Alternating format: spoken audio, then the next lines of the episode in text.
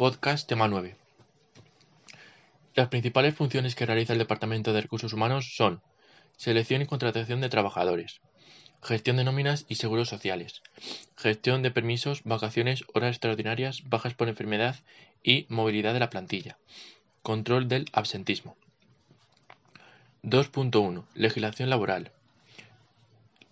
La legislación laboral básica que rige el derecho laboral español la constituye el texto refundido de la Ley del Estatuto de los Trabajadores, TRLET. E Esta ley desarrolla los principales derechos y deberes laborales contemplados en la Constitución. El convenio colectivo se define como un acuerdo escrito libremente negociado entre los representantes de los trabajadores y los empresarios para regular las condiciones de trabajo y las normas de convivencia laboral en las empresas. Una vez, una vez concertados los convenios colectivos, son de obligado cumplimiento. 2.2. Selección de personal. Para la selección de los trabajadores se realizan una serie de actividades que ayudan a elegir a la persona adecuada para el puesto. Procesos de captación, selección y contratación. A. Reclutamiento. Son todas aquellas acciones dirigidas a comunicar la oferta de empleo a cualquier posible candidato. B. Selección. El proceso de selección se realiza con la lista de candidatos preseleccionados a través de las cartas de presentación y los currículums vitae, la entrevista personal, los test psicotécnicos y los exámenes prácticos y teóricos. C. Proceso de contratación.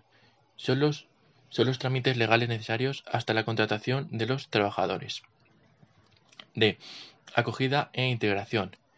Cumple el objetivo de integrar a los candidatos seleccionados a la nueva empresa.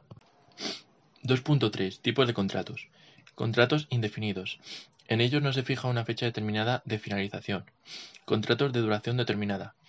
Son aquellos en los que se fija una fecha determinada de finalización en la relación laboral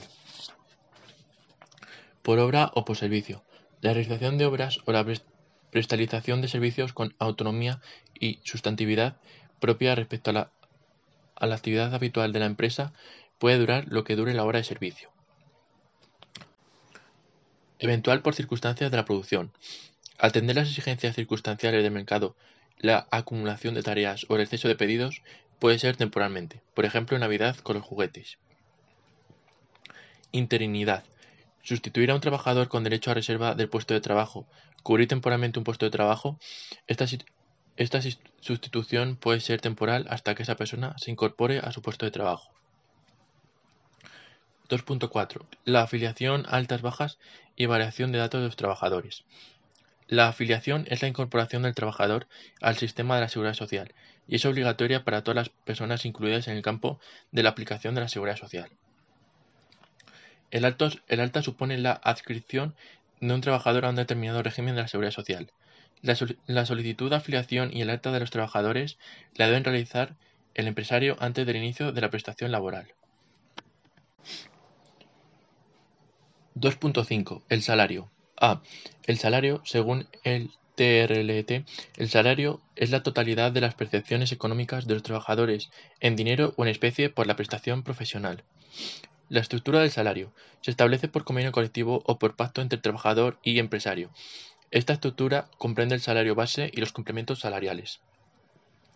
El salario base es la parte de la retribución del trabajador fijada por unidad de tiempo o de obra, y su cuantía se fija en el convenio o en el contrato.